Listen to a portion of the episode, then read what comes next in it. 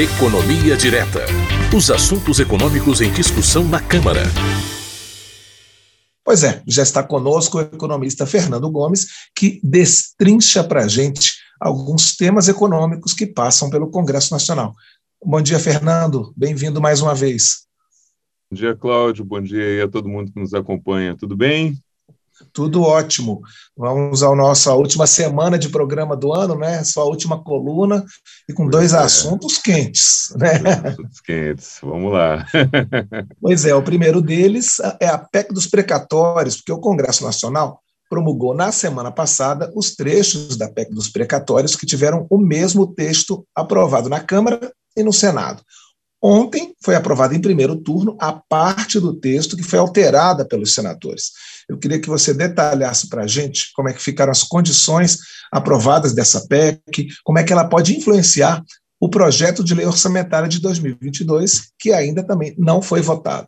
Pois é, Cláudio, vamos lá. É, antes da gente começar a falar da tramitação, eu queria só relembrar um conceito aqui para quem está vendo esse assunto pela primeira vez, que é o de precatórios. Né? Precatórios são dívidas do governo decorrentes aí de ações judiciais que o governo já perdeu e não cabe mais recurso. Essa discussão toda começou por causa do alto valor com precatórios previsto para ser pago em 92, que, em 2022, que passou para 90 bilhões de reais, né?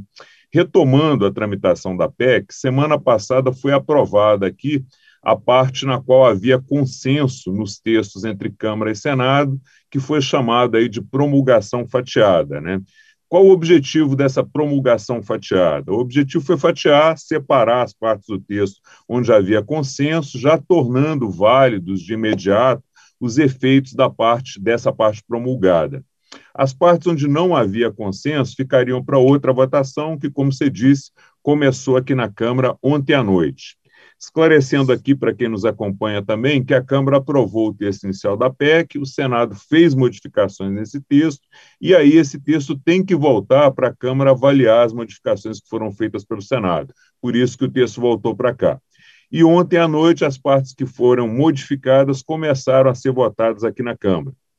Vamos explicar primeiro aqui a, a, primeira parte da PEC, que são os pontos consensuais que foram promulgados na semana passada. Né? O principal ponto promulgado da PEC é, na semana passada foi a mudança na fórmula do cálculo do limite do, do, teto de gastos. O teto de gastos ele era calculado usando a inflação do ano anterior, que utilizava o IPCA como índice, considerando o período de correção de julho do ano anterior a junho do ano em curso. A nova fórmula aprovada, que já foi promulgada, ela considera o mesmo índice de inflação, que é o IPCA, mas ela muda o período de cálculo, que passa a ser janeiro a dezembro do ano em curso. Com essa alteração, principalmente em função da inflação que vem subindo, a PEC vai abrir um espaço no orçamento de cerca de 65 bilhões de reais. E aqui eu já aproveito para responder a sua primeira pergunta. Qual a importância da PEC dos precatórios para a lei orçamentária anual? É exatamente a PEC dos precatórios que vai abrir o espaço no orçamento para que seja pago o Renda Brasil e outros gastos, outros programas do governo. Então, você tem um determinado valor no orçamento aí destinado a gastos sociais, e com a aprovação da PEC que foi promulgada, vai se poder colocar mais 64 1,9 bilhões aí nessa rubrica, nessa conta, para que o governo possa bancar o Renda Brasil. A outra modificação, votada ontem em primeiro turno e ainda pendente, né, porque precisa ser aprovada em segundo turno, é a mudança no valor máximo que pode ser pago a cada ano com precatórios a partir de 2022. Você tinha uma previsão inicial, como eu comentei no início, de pagamento de precatórios de quase 90 bilhões de reais em 2022. A proposta é que se estabeleça um limite anual para esses pagamentos, que em 2022 seria algo em torno de 40 bilhões de reais, e mais outros gastos que a gente pode chamar de obrigatórios e que não entram nesse limite, como os pagamentos para o Fundef e os precatórios de pequeno valor, inferiores aí a 66 mil reais, se não me engano. Então, somando todos esses gastos e deduzindo do pagamento inicial previsto, de 90 bilhões, fica aí um espaço adicional no é, um espaço adicional no orçamento de mais 43 bilhões de reais para o governo. Esses 43 bilhões, eles se somam aos 65 bilhões que já foram promulgados e geram um espaço fiscal para o governo de cerca de 108 bilhões de reais, que vão poder ser usados para bancar o Renda Brasil e outros gastos. É importante a gente falar também que esses gastos não são livres, né? eles foram carimbados no texto modificado pelo Senado e aprovado ontem, em primeiro turno. Então, esses gastos eles vão ter que ser feitos nas áreas de saúde, previdência e assistência social. É, outros pontos que foram aprovados em primeiro turno ontem, é, a observância do prazo é, limite aí para esse teto da PEC, que o, a Câmara tinha aprovado até 2036 e agora passa a ser só até 2026. Então houve uma redução aí no alongamento desse tratamento aí do, dos precatórios de 10 anos. Também foram aprovadas em primeiro turno o texto que torna o Auxílio Brasil um programa permanente e a criação de uma comissão mista para acompanhamento dos julgamentos e cálculos dos precatórios. E além da votação em segundo turno, que deve ocorrer hoje, os deputados ainda vão ter que analisar primeiro cinco destaques, que são aquelas propostas que podem modificar o texto e que vão ser avaliadas hoje, antes de se começar a votação em segundo turno. E, Cláudio, para finalizar, bom sempre a gente lembrar mais uma vez né, que a PEC precisa ser aprovada em segundo turno aqui na Câmara, para que os pontos que a gente comentou passem a valer e para que esse espaço orçamentário de 108 bilhões possa ser ajustado dentro da proposta orçamentária de 2022, que pode ser votada até o final dessa semana ou no início da semana que vem aí é, pelo Congresso, por Câmara e Senado conjuntamente. Então, a perspectiva é que se resolva esse assunto PEC dos precatórios ainda essa semana. É, eu acho que a PEC dos precatórios ela deve ser votada hoje, né? Você tem os destaques, você tem o segundo turno, mas já teve quórum suficiente ontem, se não me engano, foram 327 votos favoráveis. Então, eu acredito que o assunto PEC dos precatórios e o, o valor do espaço fiscal que vai se criar para o governo utilizar, eu acho que essa ponta a gente deve resolver até o final do dia ou da noite de hoje. Ok, Fernando. E o outro assunto que a gente tem hoje é a própria aprovação do orçamento, hum. né, que ainda está meio indefinido, eh, ficou para sexta-feira, pode ser também para a semana que vem. Eu queria que você explicasse para a gente qual é a importância dessa aprovação do orçamento dentro do prazo, como que está a tramitação na comissão mista e quais são os próximos passos.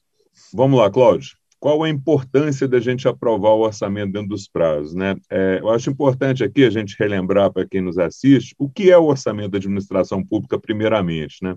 O orçamento ele é um planejamento né, que ele indica quanto é que vai ser gasto em programas, em projetos, em ações que, é, em que o dinheiro público vai ser aplicado por um período de um ano considerando aí o que vai ser arrecadado, principalmente impostos que todos nós pagamos. Né? É, existem no orçamento público três tipos de lei orçamentária, o plano plurianual, que é também chamado de PPA, que ele faz um planejamento aí para o período para um período de quatro anos. Esse projeto é encaminhado pelo Executivo ao Congresso no primeiro ano de cada governo, mas ele só começa a valer no ano seguinte, ou seja, o PPA ele tem uma vigência até o final do primeiro ano do próximo governo. O objetivo dessa medida é não provocar descontinuidade nos programas e projetos que estão em andamento quando um novo presidente assume. Segundo a lei orçamentária importante, Lei de Diretrizes Orçamentárias, LDO, que a gente já falou muito dela aqui, que define quais são as metas e prioridades que vão guiar, que vão direcionar a elaboração da lei orçamentária anual, que é a lei do orçamento. E a terceira lei, que é a que a gente está conversando aqui, porque ela não foi aprovada ainda, né, que é a lei orçamentária anual, a LOA, que é uma lei que estima as receitas, como eu disse, que vem principalmente dos tributos arrecadados da população e que autoriza as despesas da administração pública.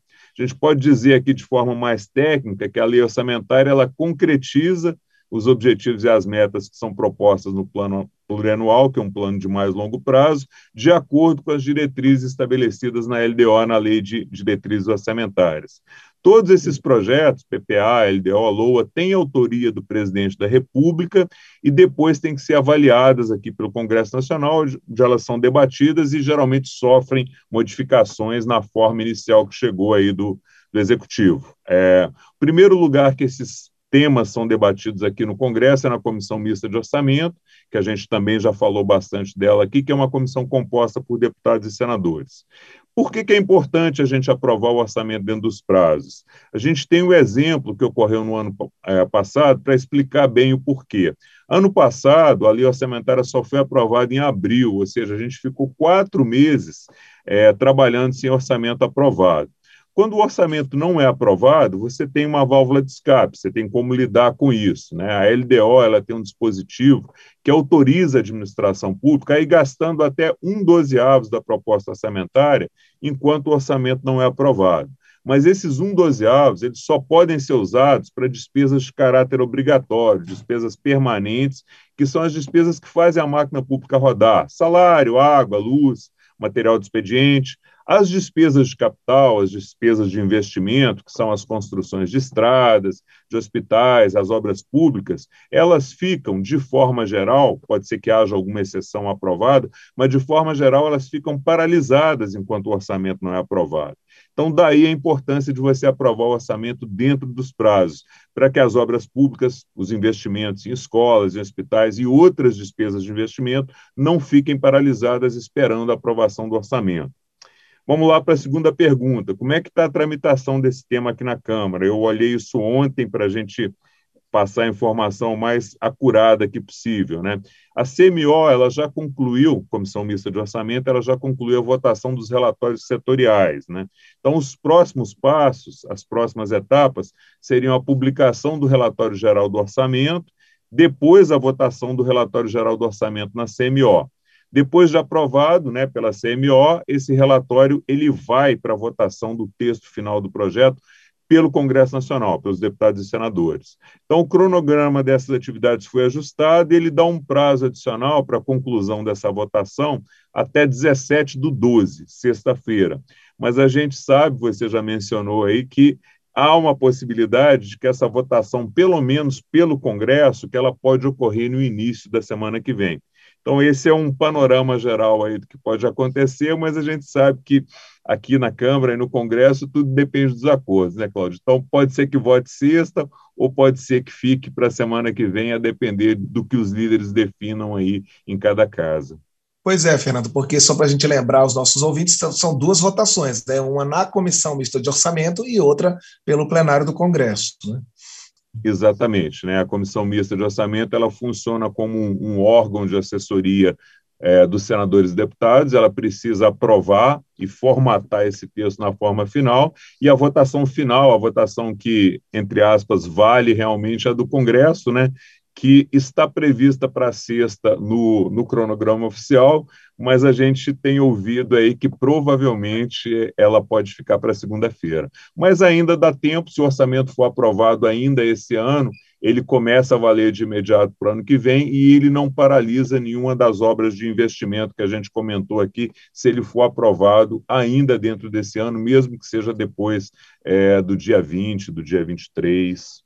Ok, Fernando. Então a gente fica na expectativa dessas duas votações: a conclusão da votação da PEC dos precatórios, que a, a perspectiva é que ela termine nesta quarta-feira, e a votação do orçamento, que ainda não tem um cronograma fechadinho, mas que a gente também está na expectativa que seja votado ainda esse ano. Fernando, muito obrigado pela sua participação aqui no painel eletrônico e bom boas festas para você, bom fim de ano, e a gente espera contar com você ano que vem. Obrigado, Cláudio. Um abraço para você. Feliz Natal para você antecipado aí. Um Feliz Natal e um forte abraço aí para todo mundo que nos acompanha aqui. Um abraço. Bom dia, Fernando. Um abraço. Obrigado.